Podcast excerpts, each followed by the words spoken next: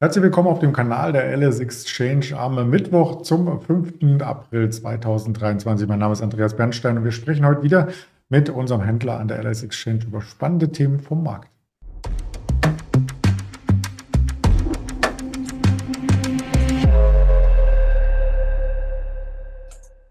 Das Ganze ist als Interview natürlich konzipiert und unser Händler heute ist der Erdem. Nach dem Risikohinweis geht es direkt los, denn alles, was wir sagen, ist rein objektive Bearbeitung der Fakten am Finanzmarkt, keine Anlageberatung und keine Handelsempfehlung. Dann nehmen wir den Erdem gleich dazu. Guten Morgen nach Düsseldorf. Guten Morgen, Andreas. Ja, wir haben ja gestern eine Berg- und Talfahrt erlebt und während der Bergfahrt sogar ein neues Jahreshoch. Das hat sich um 30 Punkte unterschieden zum letzten, aber vielleicht war das doch ein bisschen äh, zu viel Schluck aus der Pulle, wie man so schön sagt. Das ist richtig, Andreas. Wir haben ja gestern ein Tageshoch gesehen von 15.736 Punkten. Und wenn man sich mal anschaut, dass wir Ende September, Anfang Oktober noch mit der 12.000er Marke gekämpft haben, dann sind das schon äh, knapp äh, 4.000 Punkte, die wir hingelegt haben. Das sind ja schon 30 Prozent. Und das ist für den Index schon ordentlich. Und ähm, die Nachrichtenlage, die Faktenlage hat sich dann insoweit dann aufgehellt, dass wir halt dann nicht mehr über diese Energiekrise, über die hohen Energiepreise, äh, sei es Strom oder Erdgas jetzt mal nachdenken.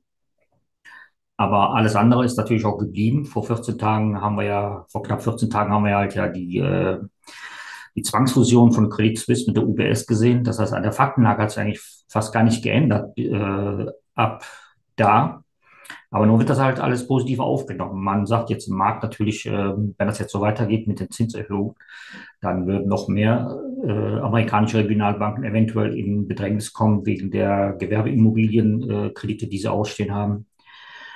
Und man erwartet im Markt insgeheim, äh, dass halt die Fed die Zinsen nicht mehr anzieht oder beziehungsweise nicht mehr so stark anzieht. Und das ist halt die, äh, die Konsequenz daraus, dass man dann halt trotzdem, obwohl man ja die, der Meinung sein könnte, dass halt die, äh, die Nachrichten nicht so positiv sind, trotzdem, dass der Markt nach oben geht. Und das halt einfach in Erwartung dessen, dass halt A, die Zinsen nicht mehr so angehoben werden würden, weil es halt den Marktteilnehmern dann halt äh, Schwierigkeiten bereiten würde. Und zweitens, was noch sehr wichtiger ist, halt die ähm, Inflationserwartung halt niedrig ist. Das heißt also, man sieht auch gar keine Notwendigkeit mal, auch außerhalb dieser Bankenproblematik äh, auch äh, die Zinsen anzuheben. Das ist halt die ganze Faktenlage, die dann dazu äh, uns dazu bringt, dass wir dann sagen, äh, wieso steigt der Markt? Das ist einfach der Grund. Und wenn man anschaut, seit Jahresanfang haben wir jetzt auch knapp 12 Prozent auch zugelegt. Und das ist natürlich ein, äh, ein ordentliches Fund. Und da tut eine kleine Verschnaufpause schon mal gut. Ja, und die geht heute auch äh, direkt weiter. Wir sind heute im Minus bisher. 74 Punkte ist jetzt nicht sonderlich viel, aber es ist eben wieder in der Range aus dem Februar ein ähm, Rücklaufen und auf der anderen Seite auch ähm, vielleicht wieder eine Zunahme für die Volatilität. Du hast erwähnt, vor zwei Wochen noch Bankenkrise. Da war der VDAX äh, ziemlich hoch, kam jetzt wieder zurück. Vielleicht ist das erneut eine Chance, äh, dass man hier mit Volatilitäten spekulieren kann. Das ist richtig. Also wie gesagt, äh, vor 14 Tagen als diese ganzen Bankenkrise aufkam, halt mit äh, der Silicon Valley Bank und dann halt, äh, dass halt ein Übersprung ist nach Europa und dann ist halt die Credit Suisse dann halt in Strauchen geraten und dann halt ähm, am Wochenende dann halt äh, diese Zwangsfusion dann bekannt gegeben worden ist, ist natürlich die Volatilität ja ganz stark angestiegen. Danach, die nächsten Tage ist das ja halt peu à peu in sich zusammengefallen und jetzt diese Woche haben wir ja schon wieder Zustände wie fast vor der Bankenkrise. Das heißt also, Momentan geht man am Markt ja nicht davon aus, dass da halt wieder irgendwas kommen könnte. Aber der Markt ist immer für Überraschungen gut, wie wir schon letztes Wochenende gesehen haben, als die OPEC überraschend halt ihre Förderkürzung dann bekannt gegeben hat. Und jetzt haben wir äh, das Osterwochenende. Am Freitag findet kein Handel statt, äh, weder bei uns noch drüben der, äh, bei den Amerikanern. Allerdings werden die Mond, am Montag die Amerikaner schon wieder anfangen zu handeln, wo wir noch äh, unseren Ostermontag feiern. Das heißt, am Dienstag geht es für uns los und wir müssen das, was die äh, Amerikaner drüben jenseits des Atlantiks an Bewegung gemacht haben, müssen wir dann halt mit aufholen. Also spannend bleibt auf jeden Fall, aber momentan, äh, wie gesagt, äh, die ganze Nachrichtenlage wird dann so interpretiert, dass es halt nicht mehr so ganz negativ ist. Ja, und zu den Nachrichten gehört auch das Sentiment. Das möchten wir auch gerne hier noch mit reinreichen von der LS Exchange extra erstellt. Ich bin selber gespannt. Gestern waren wir im Gear-Bereich jetzt an dem Weg dahin, also noch auf, auf Kaufdrang an der Grenze zu Gier. Und wir hatten tatsächlich in den USA auch äh, schon einen Gier-Indikator gestern beim Fear and Creed. Ähm, der läuft auch ein bisschen zurück mit den US-Kursen. Die haben wir hier nochmal abgebildet und darunter auch gleich die Statistik, was gestern dafür sorgte, dass der Nasdaq von einem neuen Jahreshoch ebenfalls zurückfiel. Genau. Wir haben ja gestern ja ähm, eine sehr schöne Bewegung nach oben gehabt im DAX bei uns und dann äh, auch bei den äh, amerikanischen Börsen. Und ja, nachher kam halt die, äh, die, die äh, Kennzahlen dann raus, äh, USA, dann gab es halt die Auftragseingänge der US-Industrie. Im Februar sind halt stärker gesunken als erwartet. Auf der einen Seite ist es natürlich halt äh, für die Konjunkturerwartung dann nicht so gut. Auf der anderen Seite werden die Zahlen dann so interpretiert, dass dann halt die Fed auch keine Notwendigkeit mehr sehen würde, dann halt die äh, Zinsen jetzt anzuheben. Ähm, man muss natürlich auch alles im Hinblick dann betrachten, dass der Markt auch sehr gut gelaufen ist. Also auch wenn die Zahlen dann positiv ausfallen würden, wäre nicht auszuschließen gewesen, dass halt der Markt dann zurückkommen würde. Also ähm, man tut sich mal schwer dann nach nachhinein dann halt äh, zu sagen, die Zahlen waren schlecht, deswegen ist der Markt runtergekommen. Auch bei guten Zahlen denke ich mal, dass, dass der Markt runtergekommen wäre, weil dann einfach wir halt auf einem hohen Level sind. Wir haben jetzt äh, äh, drei Tage, wo die Amerikaner nicht handeln, deswegen wird, werden auch gerne Gewinne mitgenommen. Bei uns sind es sogar vier Tage. Also denk mal, da will man halt seine, seine Gewinne auch in trockenen Tüchern haben. Das könnte eigentlich auch eines der Gründe gewesen sein. Was heute noch dazu kommen wird, halt, ähm, es gibt ja heute diesen ISM-Index des nicht verarbeitenden Gewerbes, also dieses Dienstleistungssektors, das wird auch noch kommen. Man erwartet den auch schwächer. Allerdings wird er dann weiterhin auch über äh, 50 Punkte dann erwartet. Das heißt also, es ist immer noch ähm, Bereich Wachstum angesiedelt. Wie werden wir jetzt auf die Zahlen reagieren, ist momentan auch äh, sehr spannend, da mal abzuwarten, was da jetzt kommen wird. Dann auf dem Arbeitsmarkt gibt es weitere Daten. Der ADP-Arbeitsmarktreport der privaten Shopvermittler 14.15 Uhr und Freitag dann eben der große Arbeitsmarktreport trotz geschlossener Börsen. Das kann auch ähm, sehr, sehr interessant werden, wie das übers Wochenende bearbeitet wird. Ja, auf der anderen Seite, die Zinsen sind schon hoch. Einige geben das über Tagesgeldkonten weiter. Ich hatte heute gelesen, ähm, dass es bis zu drei Prozent schon auf Tagesgeldkonten gibt bei einigen Anbietern. Und das ist vielleicht auch ein äh, nettes äh, Geschäft für die Leasingfirmen jetzt jetzt, oder wie interpretierst du das? Ähm, jetzt Thema Leasing. Heute kam ja Granke Leasing halt mit ihren Zahlen raus und die haben ja natürlich auch dann ähm, auch auf diese hohen Zinsen dann ähm, auch Bezug genommen. Die haben gesagt, dass sie auch die hohen Zinsen dann direkt an die Kunden weitergeben konnten. Die konnten das Geschäftsvolumen um 22 Prozent steigern, ähm, haben jetzt einen Umsatz er erreicht im Jahresvergleich von gut 610 Millionen und das ist halt äh, schon ein richtig guter Zuwachs. Wenn man sich mal vor Augen führt, äh, Kränke ist ja dann äh, während der Corona-Zeit, während des Lockdowns ja etwas äh, abgestraft worden, weil halt äh, jeder im Zuhause in seinem Homeoffice saß und halt auch der Bedarf nicht mehr so groß war, äh, ähm, Büromaterialien zu leasen.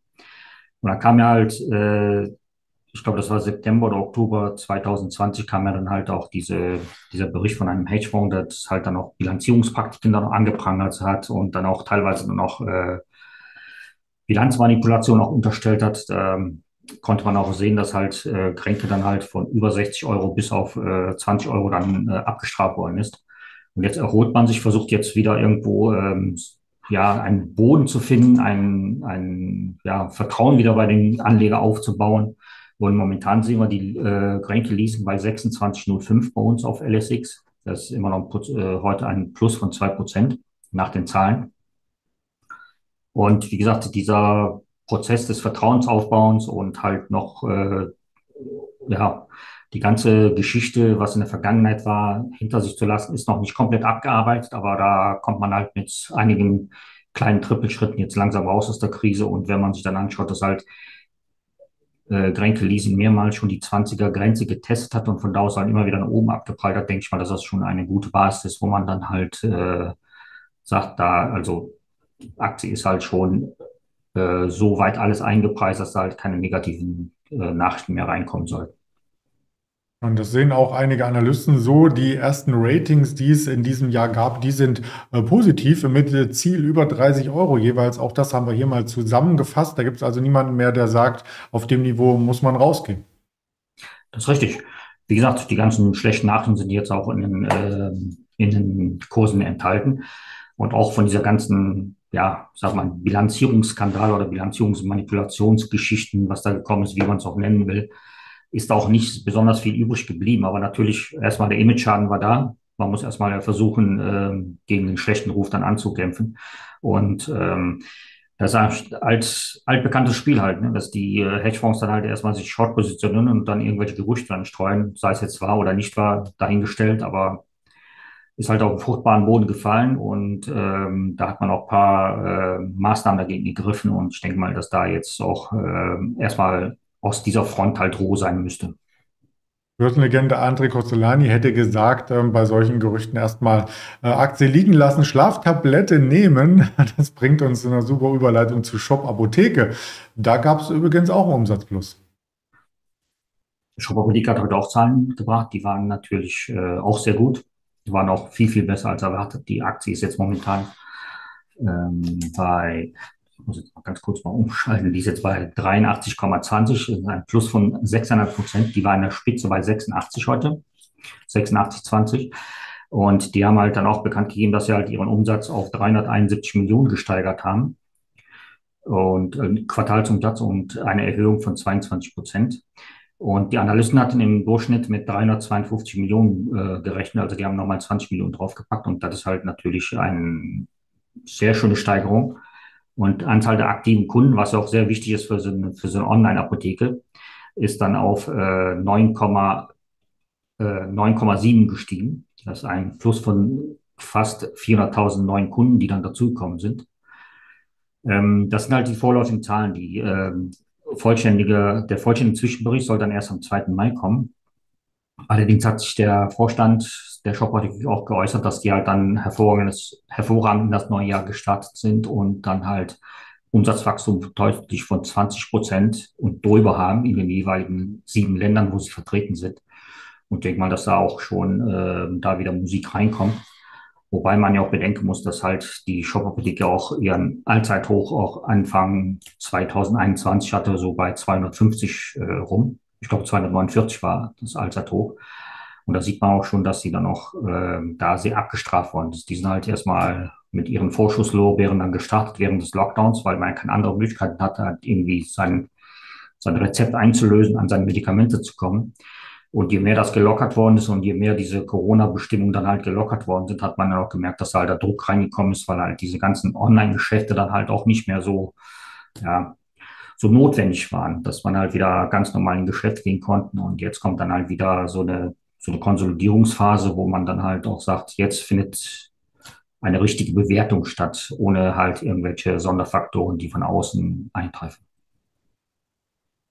Genau, und das hat eben dann auch äh, Auswirkungen auf die nächsten äh, Zahlen, die quasi nach vorne ähm, perspektivisch vom Unternehmen kommuniziert werden. Und da sieht man, in den nächsten Jahren soll auch das Unternehmen weiter wachsen. Also vielleicht damit und auch der Aktienkurs. Die ersten Analysten haben sich auch heute schon zu Wort gemeldet. Haug Aufhäuser, Bader und Jeffries haben eben äh, die Ziele auch durchaus unterschiedlich zwischen 85 und 140, aber mit einem Buy-Rating versehen. Das ist richtig. Wie gesagt, ähm, Kursziele, weiß nicht, ob man jetzt da unbedingt das als für wahre Münze nehmen muss, aber ähm, die ganzen äh, Kaufempfehlungen sind natürlich auch dementsprechend auch äh, sehr gut untermauert, halt mit den Zahlen sind auch sehr gut untermauert worden. Ob dann die Aktie dann auf 120 oder auf 140 geht, das muss man dann schauen. Ja, wir werden das weiter berichten. Selbstverständlich, Shop Apotheke haben wir auch öfters hier im Programm auf jeden Fall mit dabei. Auf die Quartalszahlen ähm, braucht man gar nicht so stark zu schauen, denn da kommt gar nicht mehr viel. Am Donnerstagmorgen noch eine Levi's im Constellations Brand. Die dürften noch spannend sein. Und ansonsten an Wirtschaftsdaten hatte er dem ja schon gesagt, ähm, da gibt es S&P Global BMI und den ISM-Index heute Nachmittag nochmal aus den USA, noch eine Rede aus dem EZB-Umfeld und die Rohöl-Lagerbestände. Weitere Infos gerne auf den Social-Media-Kanälen, auch am Wochenende übrigens. Und damit sage ich äh, danke schon einmal für das Interview nach Düsseldorf und vorab schöne Ostern. Danke, gleichfalls.